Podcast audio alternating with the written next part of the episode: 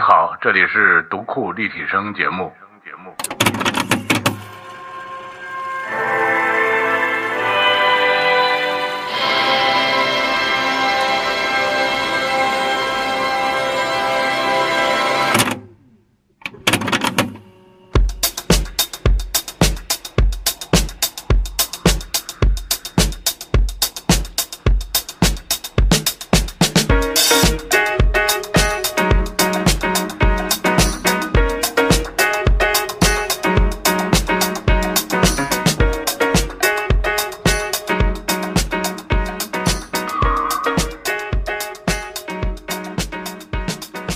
呃，大家好，呃，这里是读库立体声，呃，我是老六，现在是在我们读库的录音室里头。很专业，这是一个真的录音室，这个对，这所是以刚很才这震句话撼。真的深深的激怒了我。这个凭什么叫真的是录音 室？啊，这我个以大为家就一会议室随便录录呢。 啊，那可不行。对我们这个，我们是文化人，对，好好啊，这个我们是企业家，对，这个大家听到声音应该听出来了。这个坐在我对面的呢是李诞，哎，大家好，大家好，嗯，这个李诞呢本来是来读库串个门儿， 对吃吧？吃羊汤来的。本来是说那个独库旁边有一个万红路羊汤七九八，那个特别好好喝，嗯我天天看好多人发，我就说这顺便来蹭碗羊汤。对，这个，但是呢，你这张脸又不能去那个小店里去吃，是吧？呃，就对，不太好，也所也以不是呢也不是那什么吧，就是让我们的小伙伴怕给别人们嗯添麻烦对，怕给别人添 麻烦。让我们的小伙伴们去给你打了包。其实一打包，这个羊汤就会，它应该至少原来是十成的羊汤，可能得打个九折吧。呃，可以行，这但是这核算核算。呃吃的还是很啊爽，是很吧？好，很好，很好，很好，推荐大家都去吃。 那烧饼特别好吃，嗯，并且我知道时呃，时隔一个小时之后，你还晚上还要赴陈小青老师的饭局，是吗？对对对，很很开心。哎，对，所以呢，我一听说他晚上还要接着跟陈小青老师吃饭，我们就临时动念说，不行，你得先到录音室里给我们录一段，对吧？因为陈小青老师的场子我们还是敢砸的，所以你待会儿你晚点走没关系，好吧？行 我并理且解让他享受一下。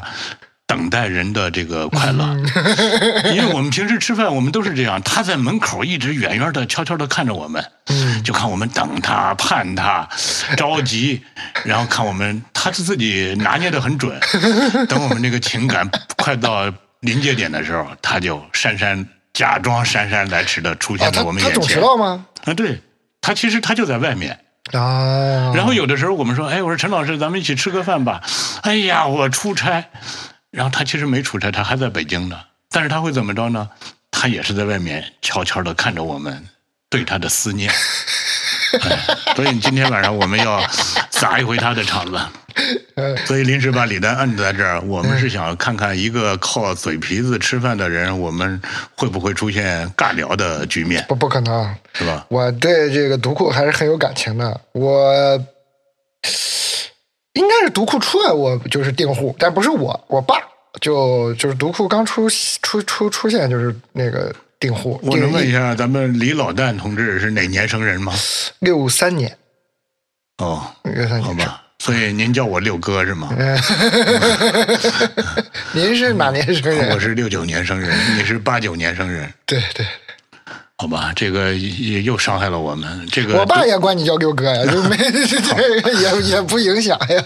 对，呃那哎，那说到这儿，你真的要为读库做个广告吗？你是咱爸看看读库对是吗？我也影爹响了你是常年的用户，而且他是特别喜欢买读库的那些周边的东西送人，呃，嗯春春联儿什么的啊，哦，不是春联儿，那个年历呢？对对， 我不知道现在小时候出过春联儿吧？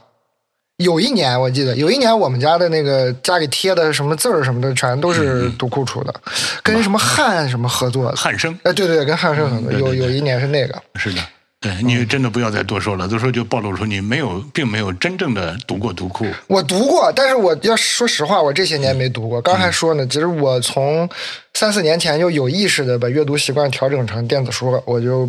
现在就，当时那个转转变挺痛苦的，但是现在转变完了呢，你让我看纸书，我就挺痛苦，我就看不了纸书了。哎，那你这么呃逼着自己做这种转变的动机是什么呢？因为就就因为你理智上知道它方便，嗯你理智上知道电子书就是很方便，然后又有很多好处，比如说你可以看到别人的划线啊，你可以交流啊，随时跟别人怎么都都很方便。然后你只是从小习惯了看指数，觉得指数好。但是你有没有想过，看电子书有它的不好的地方？有有有，它也啊有。那你能说出它的不好的地方吗？呃，记记忆上会差一些，就是你指数上的东西，它可能也是我岁数大了，就是那指数上的东西呢，很容易记住，因为它有场景，嗯，有场景感，你它有能方位哎，你能知道我当时读到这儿啊，我那天在哪儿坐着，然后那个空气是什么样的，天儿是什么样的天嗯儿。但我如果是读个电子书，比如我也也会重读的，再重读的时候，我完全不知道我当时读这一段的时候是什么心情，在哪儿。就这种跟指数相关的这种记忆就没了。呃，如果你是，对吧？喜欢文艺小说的话，可能指数会更好一点。嗯呃，你这段话我要无比放 大，对吧？否则的话，好吗？你这个节目录完了，我们这个销售额迅速下降，啊 或者我们整个行业销售额迅速下降，你说你真是没有我电子书也可以买的呀。啊、读库我就觉得对，就是因为那个，因为我不读指数了，所以好多好久不看读库了。然后、我印象比较深的读库一篇文章还是一个耍猴的一个，哦，那个我真的是对十几年前的 文章。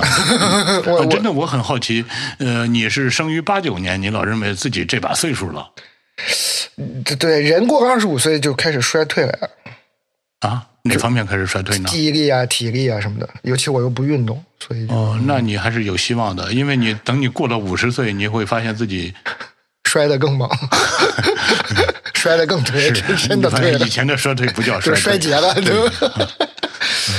哎，那你这种是你个人的习惯呢，还是你们这个年龄的小伙伴们都有这种习惯呢？就是逼着自己，或没者，应有该意是识哦的让我，应该是我个人的。像更年轻的小孩儿，他就没这事儿，人家就就直接就是电子书，哦对吧？那就我身边还是老派人多，还是读指数的多。哦，那你你是生在生长在内蒙出对生，对对对对对对，那你能大致回顾一下你小时候的这种阅读场景吗？可以啊。那个，因为我印象很深的一个阅读场景吧，就是我家是那个厂矿，嗯，我一半的时间假期有一半时间要去牧区生活，然后另一半时间在那个厂矿。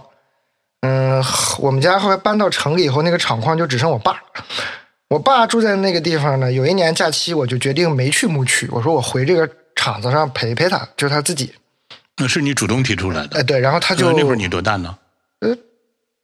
这是大一或者高三的某个假期，可能嗯是高三，应该是因为我复读了一年，所以我的这个记忆已经有点混乱了。就是哦高高三还是大一的，就是、呃，是不是那会儿你爸已经把你当一个成年人来看待了？呃，他应该还没有，他还觉得我小孩呢，但我自己当然觉得自己是成年人了嘛。嗯，然后回去了以后，因为他我们都离搬开了，搬离了那个厂子，我爸就那房子就卖掉了，那房子卖了五千块钱啊，可以跟大家分享一下，你大家了解哦就是一下。那个叫资源枯竭性厂矿，是吧我？要跟大家介绍一下我们家是大概你就知道大概是个什么样的家了。然后五千块钱卖了，他就搬到那个住职工宿舍里去住，就很小一个，哎，就跟我们这录音室比这录音室大一点点。嗯，就公共厕所，然后这房间就是方块的，有一张床，一个写字台，没了。然后我就搬了搬进去以后呢，他就说：“那你咱俩住也有点挤，就是他那个宿舍对门还有一个宿舍是空的，那屋是什么样呢？一样大小，那屋就一个上下铺，铁床上下铺，然后一个木头桌子，没了，什么都没了。我就是在那个屋子里读完了《百年孤独》，所以我现在每次在读《百年孤独》的时候，就是直接整个人的情绪状态和那个感觉、皮肤的感觉、闻到的味道，就直接回到那个还是在一个废弃的厂矿的集体宿舍宿的舍上里下铺里。就上下铺，因为书我晚上睡了就把它扔到上面， 然后拿下来看，那个就太激动了，就是第一次读完的时候那个兴奋，就是这什么东西，怎么会有这这什么东西，这怎么会有人写这样的东西？就是那个震撼就特别猛，就可能比你第一次喝酒的那个感觉还猛，就是。所以我每次在重读的时候，整个人的状态就回到那个小屋里。然后我们那个小屋就就是内蒙风沙很大嘛，它那窗那种铁窗很差，就一直响，就那个窗户的响我都能听到，还有那个风那个沙子的味道会吹进来。哦，你现在读这个书的时候还能幻听，就全部都是那种感觉，哦，嗯，就是风的那种感觉。那小那个《百年孤独》最后那个结尾也是风嘛，一阵风那个什么的，就你会就是有很强的这种那个以外的这种感觉。那这个《百年孤独》你后来又读了多少遍呢？我一年差不多都会，不会读，哪怕不读完，我一年也会点开看看。每年嗯，类似这样的不断重读的书还有什么呢？还真就这一本儿，嗯这只有这一本儿是，我觉得就是缘分嘛，就是你就那一年对他就是完全的被他震撼了。那这一本书就成就了你的精神世界，是 吧？或者说你的对你的精神成长方面是对，它是有很大的帮助。那你后来你也读个什么托尔斯泰啊、陀陀思妥耶夫，就是也都很好啊，都是，嗯但就不会去这样重看它。嗯，哎，那你能讲讲你小时候的这种经历对你后来的这种创作有什么影响吗？好像我想必然是一个非常丰富细腻的，有这种感知才行啊。没啥影响吧？我觉得主要就是你看现在就特别爱爱说话嘛，可能就是小时候闷闷着了，啊，小时候给憋坏了，就是哦吗闷住了，可能是对，哦，因为你在草原上没人跟你聊天儿就玩儿，只只有小孩跟你玩儿，那没人跟你聊天儿哦，嗯，就闷住了。哎，那你说，因为我想你的这那这种敏感、细腻、丰富，是跟孤独不孤独没关系的，是吗？我可能是觉得，就小时候那种孤独有一些吧，比如说那个那个小时候，我觉得草原上的人啊，在牧区生长生活过的人都挺敏感的。你看那五大三粗的那个汉子唱那长调，这很容易哦都呼麦好，细腻的，是吧这很容易就把你唱哭啊！那呼麦就是就是这这非常厉害，因为那个草原上的生长环境，你比如说我你小时候睡觉就听风声，能听到狼的叫声。 哦，你的意思就是说，天苍苍，野茫茫的这种宽阔，反倒能够让人变得，我觉得是 变成一林黛 玉。有有可能就是还是很粗很粗壮的一个林黛玉，因为你怎么说呢？就是你长大，比如我长大了，就是学到什么冥想。什么玩意儿这些东西，我说从小不就这样吗？ 就是哦，原来这个叫冥想啊，就是对，哦，这种反差萌，或者是 我本来想当然的以为在草原上你会叫物我两忘，自己的心胸变得无比宽广，什么都也不去也很想。宽广，但是也很敏感，哦，想得开也很想得开，但是就是很有点儿，就是你小时候有，比如还有很多跟动物生活的经历记忆嘛，就是那嗯动都物有什么动物呢？羊啊、羊啊、狗，就是这种对。啊哎，那你能再把你的家庭说的再细致一点吗？因为我听听起来像是一个工矿的、一个吃商品粮的一个职工家庭。我爸、我爸、我妈算是那个厂子，就是刚开始的时候，我爸我妈就算支援那建设，就从草原搬到了那个厂厂矿。但是我们家其他所有人都是牧民，都是放羊的啊。那我假期的时候，他们在厂矿工作，我就都没人管我，我就在草原上跟爷爷奶奶生活。哦，嗯，但是这两个地儿中间还有一个地儿是现在我们家定居的地方，是一个城市，哦是一个正常的城市。然后，呃，就就后来就都搬到那城里住了嘛。现在草原上也有还有伯伯在住，但是大部分人都已经搬到城里了。呃，牧区、呃，厂区和城市。嗯，那你认为这三个地方哪个是你真正的故乡呢？这你好问题，好问题。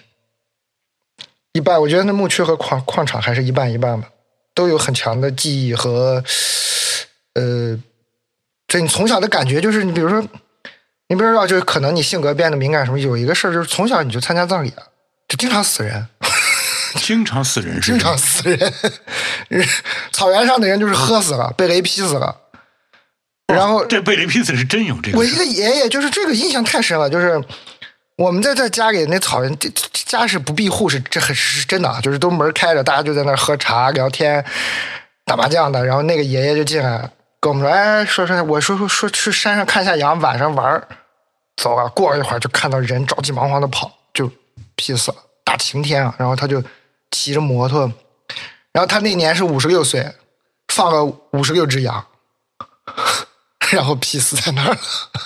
这听起来有点百年孤独的那种对，魔就幻是感你了。从小就就就经常见这种，然后厂区的人也很容易死啊，就是工伤事故啊什么的。哦，那个就是你同学去水库水坝玩、水库玩死了，然后就 从小就天天都是这些信息。那这个听起来不像一个八九年出生的小孩他所经历的这种。嗯对，我们那个比较偏僻的地方会有时间差嘛，就是你这不够发达的，所以你看我的精神世界反而可能跟你们比较像。对嗯不，没有说您老的意思，就是我们读的东西和就我看我大学时候看你那个嗯八十年代，我说哎，好像现在就这样，这也没、哦就没没有说特别，就我那高中可能跟你差不多，就也是要看那些嗯片子、电影啊什么的。但是我刚才注意到啊，当你说到这些死亡的时候，你是笑着说的。对，就是就麻了可能，然后呃笑呗，那不然怎么办呢？呃，你这个特别爱笑的这个嗯，这个表情包是什么时候练就的？可能从小就这样，就觉得去笑呗。你是家里的这种开心果吗？是我们的我们地区管这个叫活宝，嗯嗯，我们的词儿叫活宝，或者这人特别能白话。那这这这这是活宝，听他白话，我听他白话一晚上。 啊、你就是这样的一个人我就是这样的一个人，啊、现在只不过是把这个童子功对给变成你的职业了。对。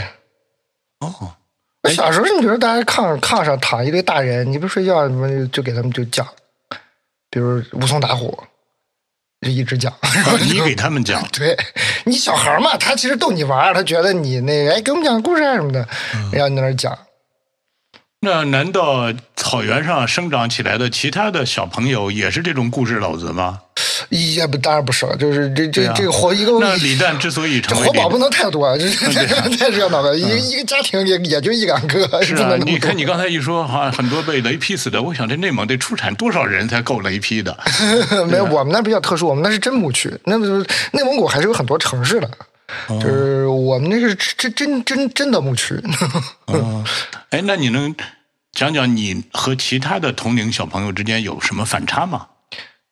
小时候吗？嗯，没啥反差，我玩儿起来也很疯，也是那种打架就胡来的那个。嗯嗯，就是跟他们也也也玩儿。呃，你爸爸看读库，或者说他是一个读书人，这嗯个在当地很常见 吗？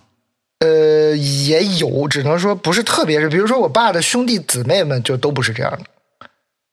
我可能只有其中只有一个姑姑是也是爱读书什么的，因为我爸最早是做语文老师的，他当就是我们家的那些姑姑还有我一些姨，当时当年他的学生，他们后来是爱看书，就是受我爸影响，因为我他们给我讲，后来说你爸是年轻时候特特别浪漫，上课上一半儿拎出一大录音机开始放国大佑， 就给给给大家放国大佑听，然后就我真的我得过去跟我这老哥喝杯酒去，我得嗯 对我爸就是这这这样的，嗯，然后就挺好玩的。他他是这就有他他就是保持了很好的阅读习惯，到现在也还爱看书。只不过抖音的出现让他的阅读时长减少了很多， 嗯但是他现在也很开心，是吗？那就更开心了。我觉得我给他装了抖音以后，他就不用不不理我了，他天天特别开心。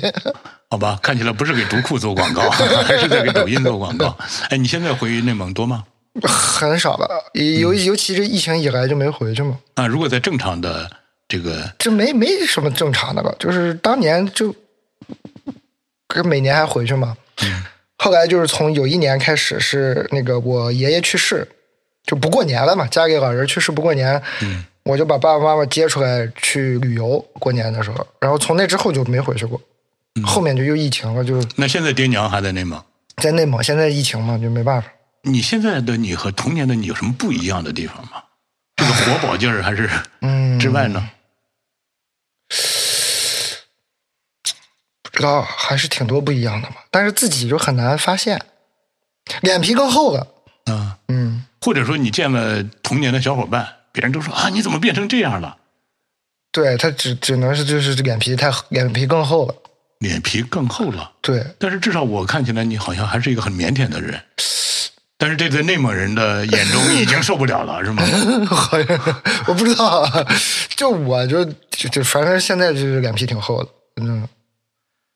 小时候很多做不到的事儿，说不出口的话，现在都没事儿，都能说。能说的再具体一点吗？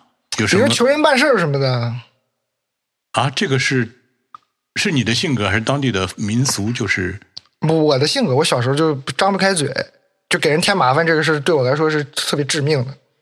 嗯就不不能不能给人添一点麻烦，就是就是硬扛着，什么事儿都自己弄。兄弟现，在你是个商人啊，那你这我样现在的就不是了呀，我现在对啊嗯就随便求人，就是可可张得开嘴了。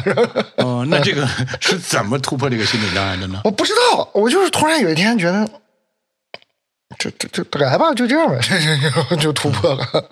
哎，因为你看，像我也是小时候生活在农村，我嗯觉得我自己有一个背离那个家乡，或者是从家乡出走的心理出走的那样的一个过程。嗯，呃，你有过这个过程吗？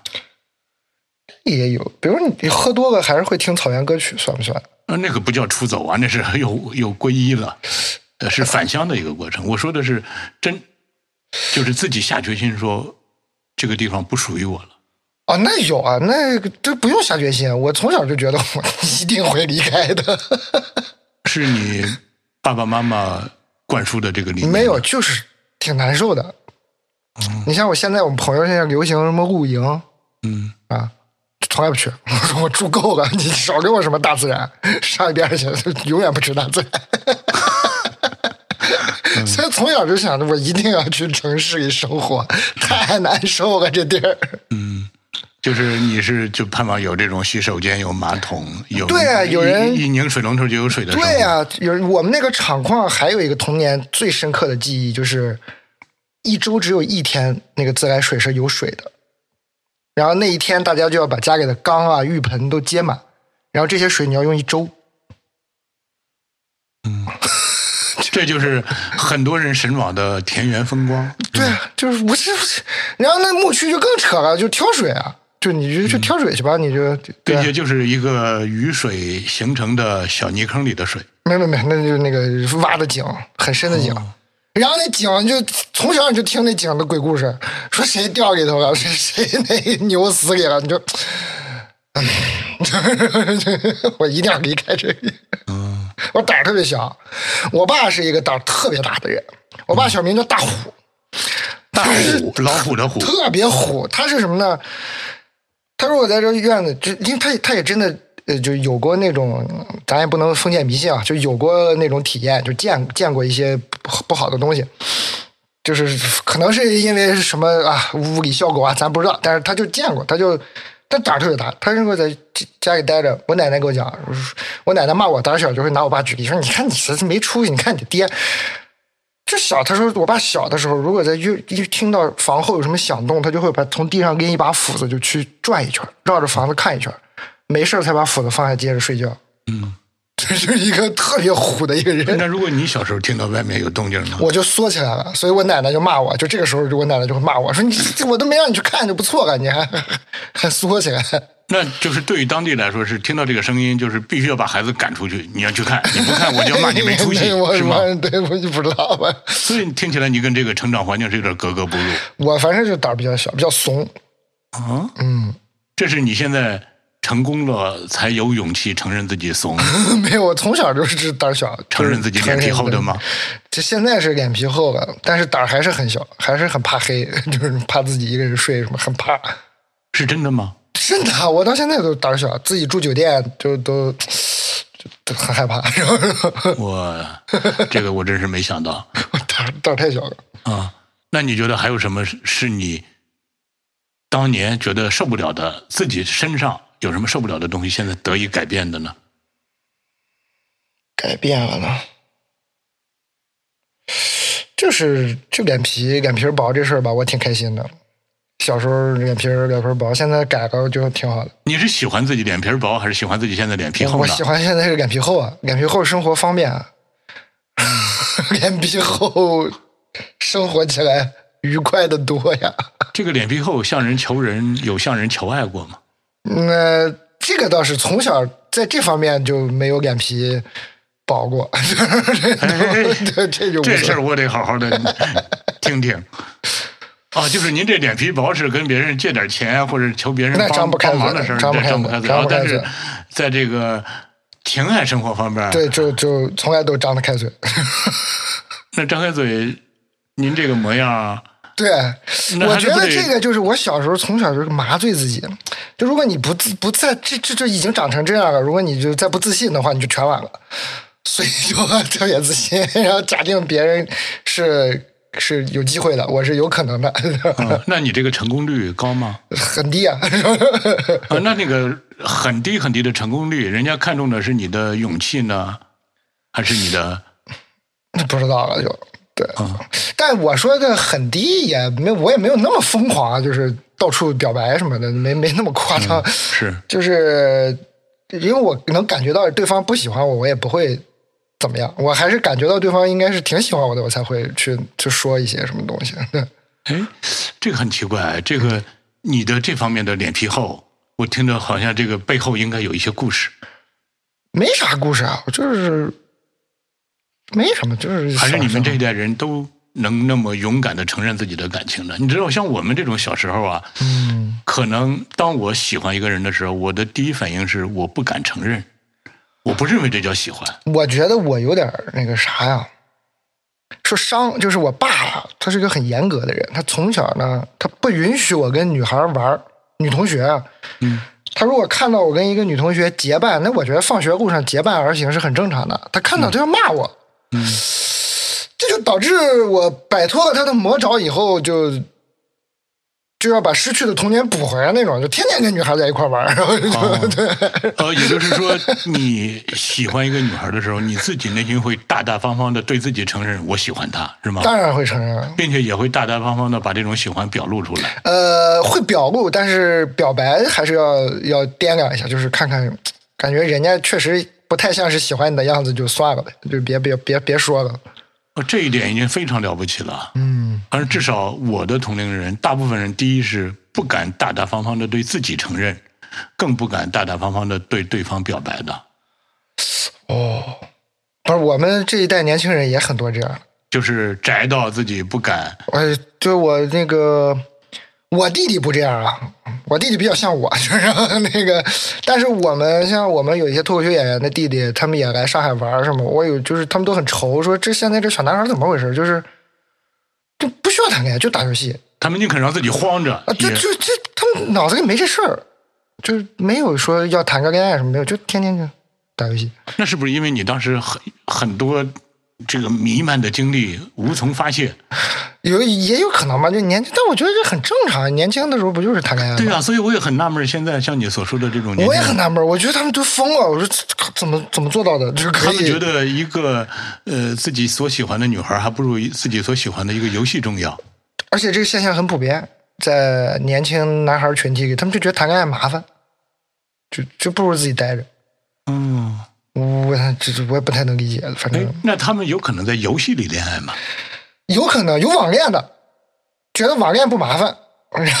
嗯，我网恋这我这，你网恋是不麻烦，但是他也他他他他也太不麻烦了。我是看到一个社会新闻， 这是几年前，说是一男一女在网上玩游戏认识了，然后网恋。这个一个在重庆，一个在武汉，俩人在生活中迅速相爱，结婚成家，然后在现实中过不下去，又离婚。离婚的时候，俩人都争着要把房子这些东西留给对方，自己只需要给我留下游戏中的装备即可。是这一代人的这个价值观吗？ 有有一些重度的游戏用户是这样的，啊，那您再给我描述一下网恋的这种感觉。我我没我没体验过，啊我不知道他们在过什么瘾呢，就天天就打个电话，然后汇报一下行踪。那如果对方突然出现在他眼前呢？我不知道，我我觉得他们会害怕吧。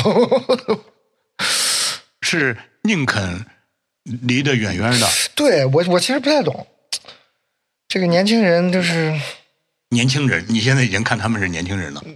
对对对对，就是去年有一个数据，哎，这是二零二零年的数据了，青少年抑郁率是百分之二十三点七还是几？是不是因为我们我们当年都没有这个词儿，因为没有发明这个词儿，所以我们都不抑郁呢呃？是，我也我也看到过这种说法，说很多心理疾病就是心理学发明的。啊 但是这个调研我还是很震撼的，就是对啊这这太可怕了，就是真的很很多青青年轻人就都真的抑郁，然后不开心。哎，你当年在你的那个成长环境里，你真的有没有见过抑郁的人呢？我是挺抑郁的，我觉得，但是但但没有上升到说这是个疾病什么的，就是不开心呗，那就不开心，不开心呗，不开心调整呗。嗯我觉得我那会儿就有有一段时间挺不开心的，呃，但是当你不开心的时候，你依然是个活宝嘛。是就不影响。你只是晚上不开心就睡不着觉，觉得哪儿没对，然后但是白天该笑笑，该生活生活。那这这么强大的这种内心是怎么养成的呢？不是啊，就是觉得很正常，就这样。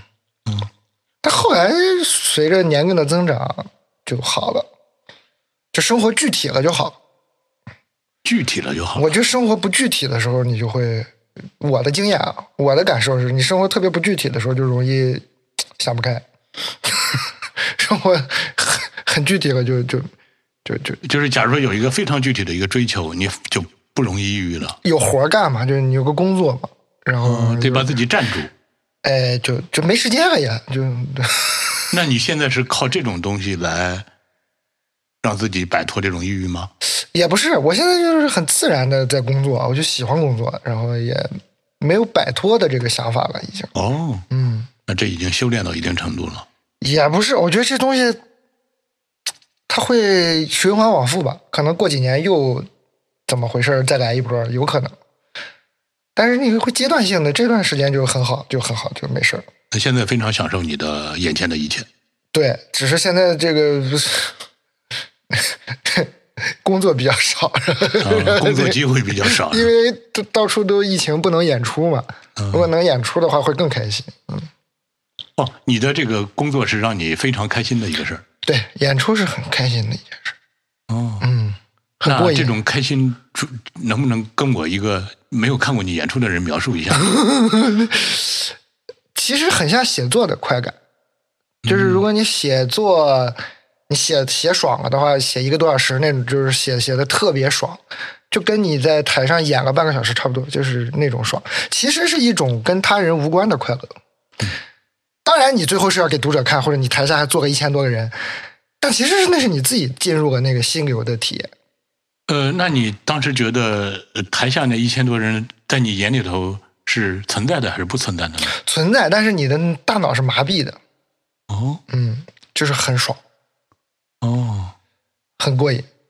因为喜欢舞台的人主要都是喜欢这个，就是那个挣钱是次生灾害不就特别开心，就是这这你你有时候就觉得很荒唐。我们这个工作就是你在逗别人笑，然后你自己也在笑，你开心。下台之后还有人要给你钱，你说你这怎么会有这么好的事儿？ 这个哎，呃因为你看我我我就一个从一个写作者的角度，你看你刚才你说这个写作是与别人无关，我甚至有时候会觉得写作是和刚刚的自己都无关。嗯比如，当我决定要写一个东西的时候，在写作之前，我都不知道，我居然能想出这么一个句子，或者居然能想到这么一个嗯对对对对意对思，对就那种兴奋的你都不得了。对对对，那那你演出的时候会有这种，会会会，就是进入了那个心流的状态嘛，就是这样。就演是出你的很多灵感是现挂的，而不是说会有，但比较少。但是演出是这样，就是其实你已经都想好了嘛，词儿也写好了，你在台上的样子你都想过了，然后你去实现它的那个过程中就就很很很妙，感觉，嗯，就是很奇妙，就是整个那个感受，比如你会感觉你跟这个剧场里，比如我最近一次演出是一个那个两千多人的剧场，上海大剧院。你会觉得你跟每个人都连接在一起。比如你演着演着，你听到，你就能分辨出来，你这边有个大哥笑得格外大声，你就会不就头就转向他，跟他这样，就是就很奇妙那个感受。哎或者你演的时候，你会觉得突然你觉得你右手边这个人走神儿了，你就你下一句话就会突然冲他就的呃就大声了一下，这样，然后把他叫起来。哎，或者一个很极端的情况，比如说你面对着一千多人，人家都百无聊赖的拿起了手机开始刷抖音了，那你在台上会是什么反应呢？嗯那就赶紧结束， 就下来吧，就别演了。但我还没有遇到过这么可怕的事儿了。啊嗯，哎我遇到过最可怕的事儿是在墨尔本，嗯连演了两场。嗯，那天就特别可怕。有一个大哥就是第一天他就来了，因为我演第二场的时候，他就就坐在我脚底下的第一排。 我说上半句，他说下半句。我也不知道他是咋想的，就是昨天看了一遍背下来了，然后哎呀，这这这给我捧哏了，我说这干嘛呢你？ 那就特难受。这这这是出于对你的喜欢啊，是啊，但这个是喜欢有点过度。会让我很难受，我都能听见。我演的时候是很难受的。那他周围的人也没有劝阻他，没有，我感觉他是一个有钱有势的大哥吧，他坐在第一排正中间，我觉得他应该是是的前后左右都是他的人吧。他可他他他他他可太会过瘾了，他哦，就这种不得体的举动，墨尔本人民也能忍。我不知道怎么忍下来的。他可能声音其实不大，但我能听见，可能其后面的人听不见。 你和他之间的距离有多远呢？很近，他就我在这儿，他就第一排正中间，就在这儿，哦，就特别近。，那你一当时有没有勇气说，我为了这个大哥，我再加一场？ 然后那那一场就你就不用演了，那大哥就在底 下那个全那本的个给你那复个述出的的来。感受还是很怪的，很怪的。哎，我再问你啊，有没有这种时候？比如说现场坐着一千多人，但是你心里一直想着一个并没有坐在现场的人，你一直在给他那个人演。啊，有有时候也会，就是演出有一个那个表演的指导，啊就是有一个这个说法，就是说你要想象你每次表演都是在表演给这个世界上最爱你的人看，就是你的心态要调整成这样。或者还有人，比如摄像机看镜头，有的理论是说你要把那个镜头想象成这个世界上你最喜欢的一个东西。嗯比如你就喜欢可乐，你就把它想象成可乐，你现在就在给可乐表演，嗯，就都有这种说法吧。但是你自己有这种心理训练吗？有时候会有，有时候会觉得就是给自己最自己最爱我的人什么的这种表演会，那这种非常忘掉现场观众的这种体验，你觉得是好的还是不好的？都都有，我不会忘掉现场观众的，你会看到他们，因为我的演出的习惯就是，我看我感觉我们身边人都这样，就是开场前看他们会做的时候，趴在那个侧幕条先看一眼，就是要看很久，不是说就一眼啊，就是就是看个五分钟，就把这些一张一张的脸，这些人都是什么样，都是先都仔仔细细的过一遍，再回去背词儿。就是当观众在看着你的时候，你也在看着他们。对，我是提前先都看好，就把他们都熟悉了，他们的脸我都熟悉了，然后再再上台。哦，这也是后场的一个必备的过程嘛。反正我们公司的人，我感觉都这样。而且我们有那个自己的剧院的话，自己的剧场是有有监控的嘛。我们在后台有一块屏幕，就直接可以看观众。就是每张脸都能看大得家备清。场的时候，就是 还说这个人不行啊，这个一会儿那个什么，你你上去你就说他一下，不是然后或者说那个哎这个这个好，一会儿就给他演，然后就是就是这在会挑观众的后台。哦，哎，那这个观众如果知道他们是被你们有准备的上场的，对对对对对，我们都是准备很充足的。嗯哦，这个是一个必要的一个工作方法吗？我认为是我我认为你心理上会建立很强的安全感。就是你和现场的这些人每个人都有关联的这种，嗯，还有比如我还有个习惯，就是在观众进场之前空的嘛，那剧院我就会走到那个舞台上，对着空的观众席完完整整的把词儿说一遍，演一遍，嗯，就踏实。踏实是就你就就踏实什么，你就不怕不怕忘词儿啊，不怕什么，嗯，出事儿啊，谁打个电话啊什么的，这都就是常事叫儿。默戏嘛。默戏对，就都就排练彩排什么，就自己给自己弄呗，就都都会过一遍。哦，我一直以为你们是要比其他这个其他的演出形式要轻松一些的。不太轻松。一般轻松发生在巡演的第四五六场开始你就轻松了，甚至已经开始有点疲惫了，就但又从要重新刺激自己，嗯，那就是靠观众刺激你的时候多吗？多要特别看观众。然后还有就是自己把改词儿啊，你不是皮了吗？你就改啊，就是把几个段子全改了，然后你再上台的时候就紧张了。哎，那你除了演出，除了你现在的这个职业之外，你还在做什么呢？ 我在那个朋友的公司帮忙做一些， 也是跟创作有关的事情吧，好了，但是除了职业，除了工作之外呢？难道不看读库吗？啊，好看看看看看，我买行吧？不看，但是我就买。 我最近买的一套读库就是那个王楠老师讲历史的那个，啊、建筑史诗。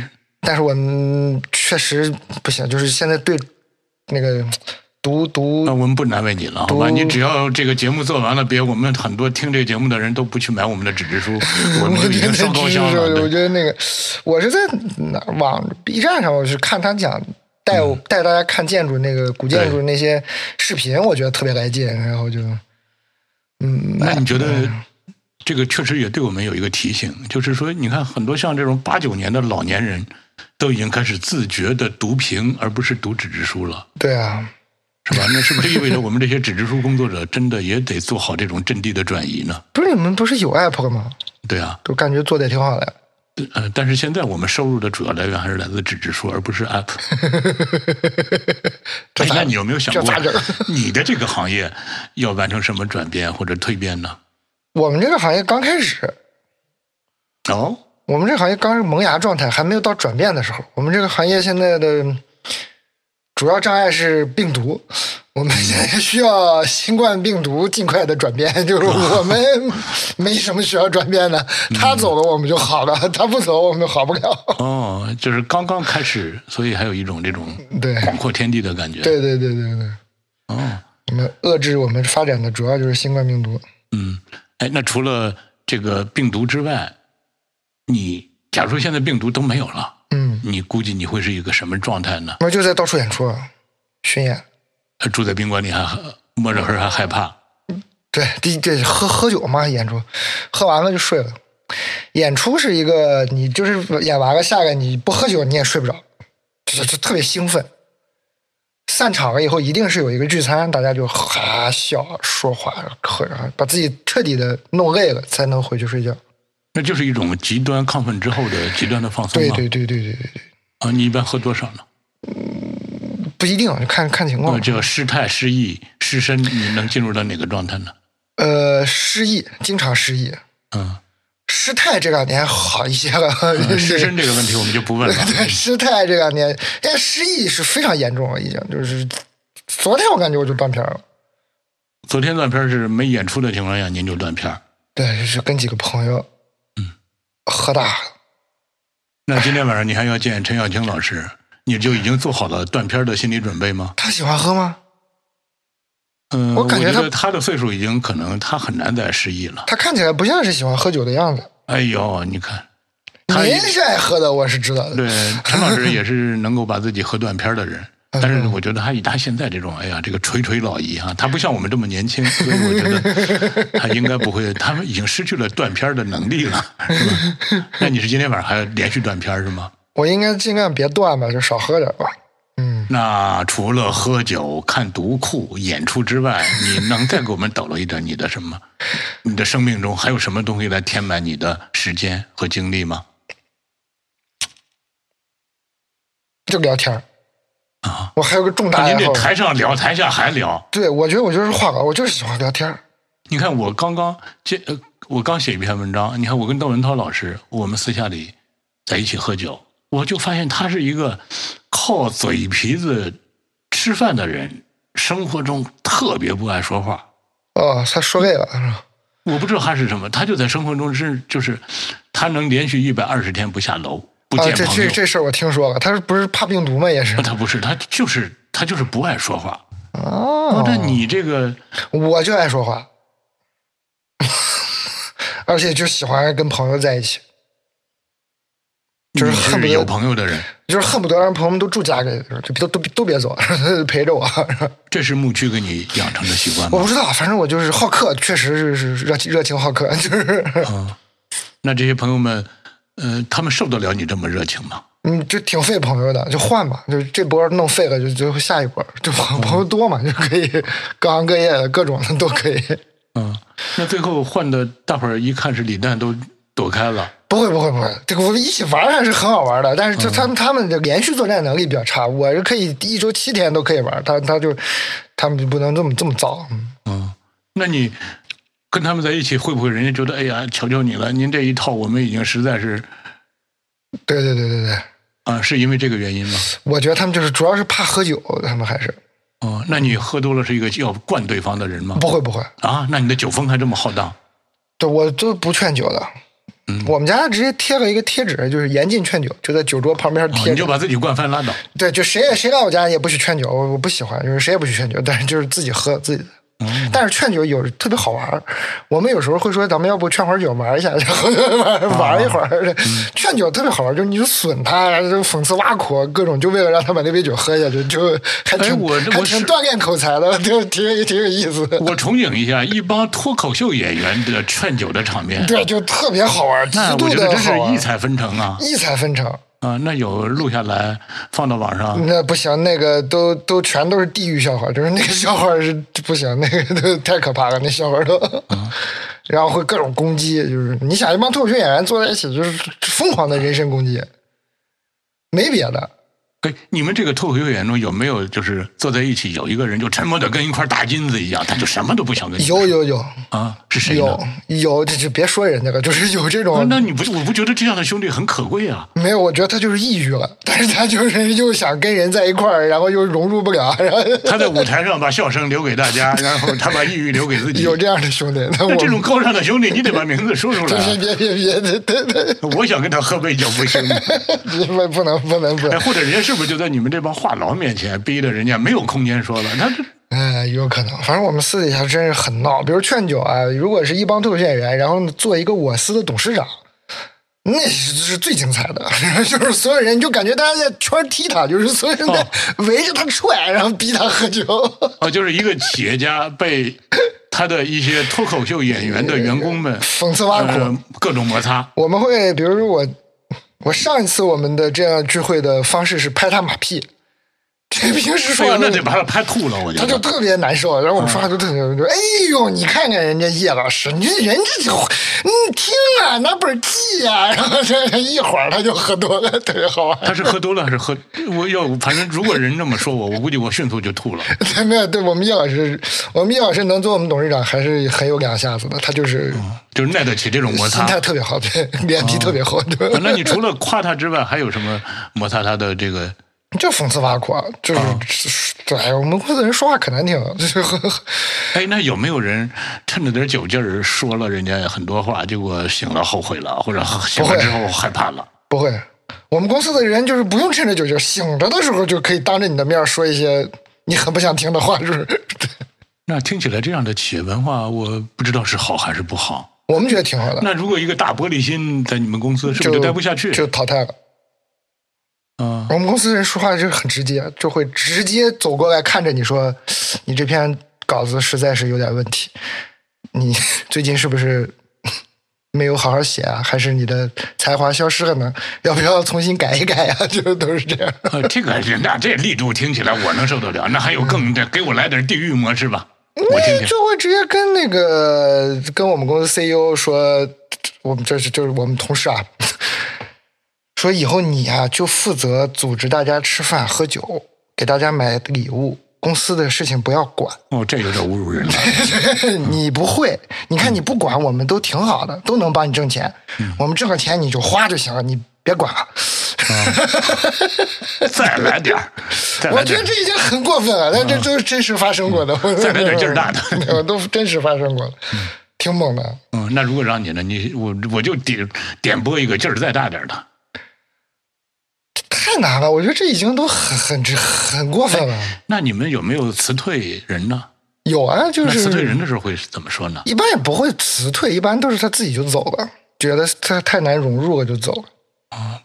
这个也就是说，在一个脱口秀演员为主的公司里是不存在辞退人的，就也辞退存人在也是笑眯眯的。也不不哦不，那也我们也有很严格的、很严肃的人力部门，对，那人力部门的主管就是一个很正他常的就。没有一点脱口秀的没细有胞和他基就因很正常的一个人力主管，然后就去正常的辞退。啊，对啊，或者人家就很伤心的要走了，你们这帮脱口秀演员怎么送人家呢？没有过这样的画面，就欢声笑语就喝杯喝顿酒呗，对，嗯，哎，这个可能这就是大家对脱口秀的误解，好像脱口秀一定是笑声的。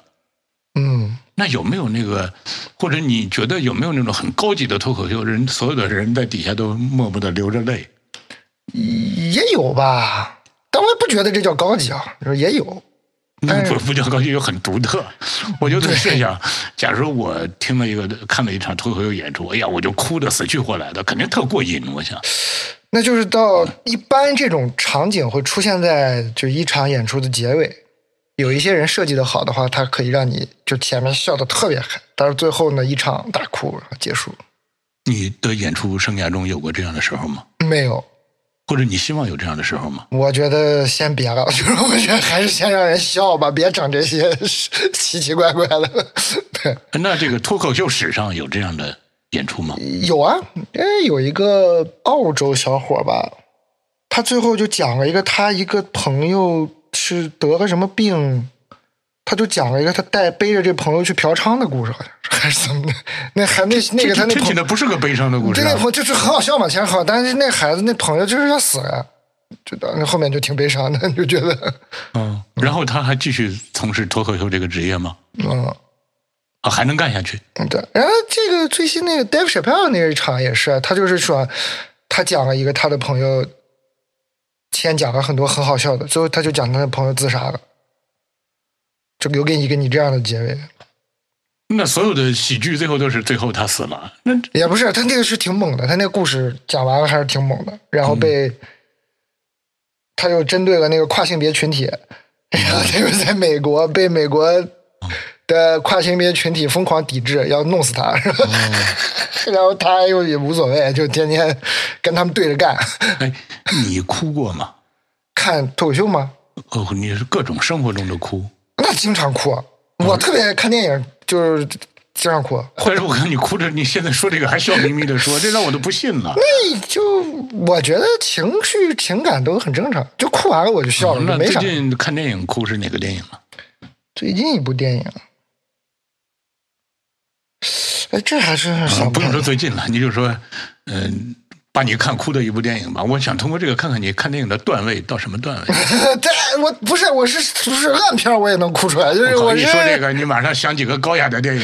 我现在都想不出来是什么高雅的，我的脑子都蒙住了。一般是体育电影就啊就就很容易哭出来，嗯，体育电影，呃监狱电影呢？ 监狱电影都特解气，最后是吧对对，那嗯个。我后来就因为我知道我自己有这毛病，我就尽量不看那个特别难受的电影。哦，就是你的泪点低到比正常人都低。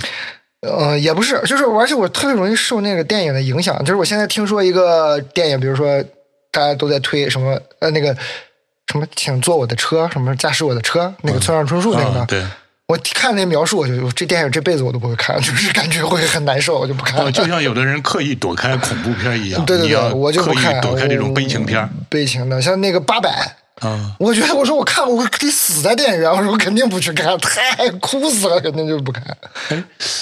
这个我因为我没见你哭过，我嗯一直设想一个整天给人笑眯眯的形象的人，哭的时候难道也是嘴角是笑的？然没有没后有没有，就是哭，啊，嗯。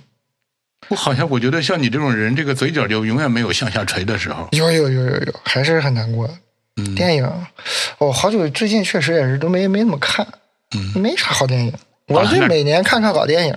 嗯，最近看的老电影是什么最近《无间道》好像是啊？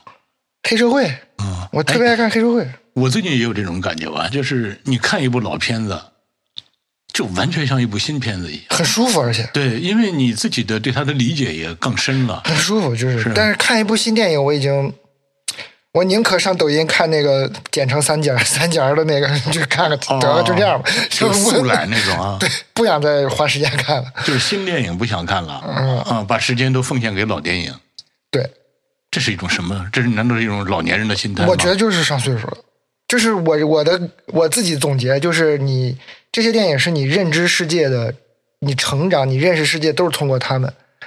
然后你到了三十多岁以后，你对世界的新认知是特别少了，然后你也不认为一个电影还能带给你什么新的认知了，然后你就重温那种你那个就是认识世界的那个快感，就看那些就就很开心了。哎，你小时候有没有人说，哎呀，李诞是个小大人？好像没有。嗯，我小时候还挺活泼的，就是呃并没有体现出对人情世故更深刻的体察。嗯没有，我可傻了小时候。这这不懂事儿，就是不是不是就是不太懂那个人情世故的东西。那你这样的人写出传记来，还怎么能够激励一代又一代新的脱口秀演员呢？ 那你总得说点成功之道吧？成功之道没啥，就是运气好，就是你好好就就是好好做好事儿，然后也许就好人有好报。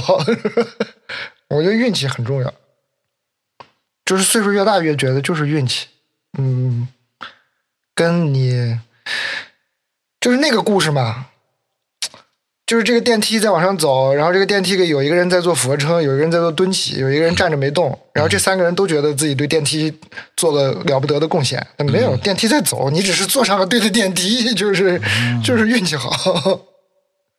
那呃个今天是咱俩的第一次谈话啊，嗯但是我这一这个非常仓促展开的这个谈话，让我受到启发。我觉得你比我更更大气，呃有很多我自己还在计较、还在纠缠的一些东西，你都完全大而化之了。没有说是这么说，就是人人人很奇怪的，就是说到做不到是一个很正常的事情。我能我认我的理念认识是这样，但是该是该闹心闹心，该生气生气都也会有的，哎，你刚才说这几句话的时候，多少有点结巴。有吗？ 你生活中有这种嗯也事没有吗？没有不结巴，哦，有时候就是说话，那嗯嘴嘴嘴有时候比脑子快，就会可能嘴比脑子快。我是一个，就是我可以用手思考，也可以用嘴思考。就就是大家，我为啥特别喜欢聊天呢？就是我会，比如咱俩聊聊聊到两个小时的时候，我突然说出一句话，哎，把自己给说明白了，哦你就是自己很吃惊对，我说哎，这个嗯，对，应该就是这样的，然后就自己就给自己说明白了，对。哦，因为我记我记得哪个小说里说说有的人叫呃手比脑子快，就他的手都做出什么动作了，脑袋都还没反应过来对呢。对，就是写作也是嘛，就也可以用手思考，就是写着写着，哦，是这样啊，对，哦，就是自我教育。对，我觉得很多时候都是这样，就是你不知道你自己知道，就糊涂了。或者有时候你不知不知道自己不知道，也也也也挺可怕的，都很可怕，都是所以就多跟人交流，多说多写，你才能发现自己的无知嘛。 我心服口服的冲你鞠一躬，李诞，你是一尊佛。别别别别， 这干嘛呀？什么要弄死我？对，啊，真的，今天这个确实是很受启发，很受刺激。别别别！ 那这帮读库打广告，六哥也帮我的书打个广告，因为我是听说枪总说您还给编辑们推荐了我那个那个手册，对，我还很是的，很开心，非常、呃，我看了之后非常嫉妒。为什 么呢？呃，因为我嫉妒的是这本书有人做出来了，这本书不是我做的，因为我特别喜欢，就是看一些人的大脑是怎么运转的，嗯，一个体系是怎么运转的，它一定是有工具、有方法在里头的，它不是说就像你今天在这聊天一样，好像我就是凭着本能，就凭着一点小机灵做出来的，不是这样。对所以还是我有方特法别佩服你们这个，它背后那种高度的呃程序化或者这个这叫什么规程化的那套东西，因为有了那个之后，灵感才能更自由的爆发。对对，但是这个方法这东西最后就是得它都内化了，就是你它就变成本能了。你就你再问我，我也哎哦，对我是那么那那，就习惯了，就是这么工作的。 好吧，请再接受一下我的嫉妒，别呀，你别整我呀！ 为啥整我？ 好 吧？下次不敢来了是吗？对我但是我们有羊汤等着你呢，我们的烧饼羊汤等着你。太好了，好今吧天还挺开心的。今天今天跟六哥喝北洋汤，晚上跟陈小青老师再吃个饭，都是童年偶像，就是 很很心情很好好， 吧，兄弟，您都已经四十多岁了，心情好。不是我看你那本书的时候，真是上大学，就是那、不就是 嗯是的，是的。童年偶像，很开心。好嘞，跟我们的听众朋友们说声再见吧。再见，朋友们！别不要因为这个这一期这个很仓促的胡胡胡聊，质疑我们读库对品质的追追求。今天是读库放放松一下，好吧？对放松一下，更朋友们！我你们天天看那么干的文章也也挺难受的，我觉得太干了，好不好？咱们稍微放松一下，今天。 那更不要质疑李诞这个脱口秀演员的专业素 养对吧和职业水准。放松一下。好，今天晚上和陈小青老师去喝断片吧，好嘞，谢谢六哥，拜拜，朋友们，拜拜，下次羊肉汤接着等着你，拜拜，再见。再见，再见。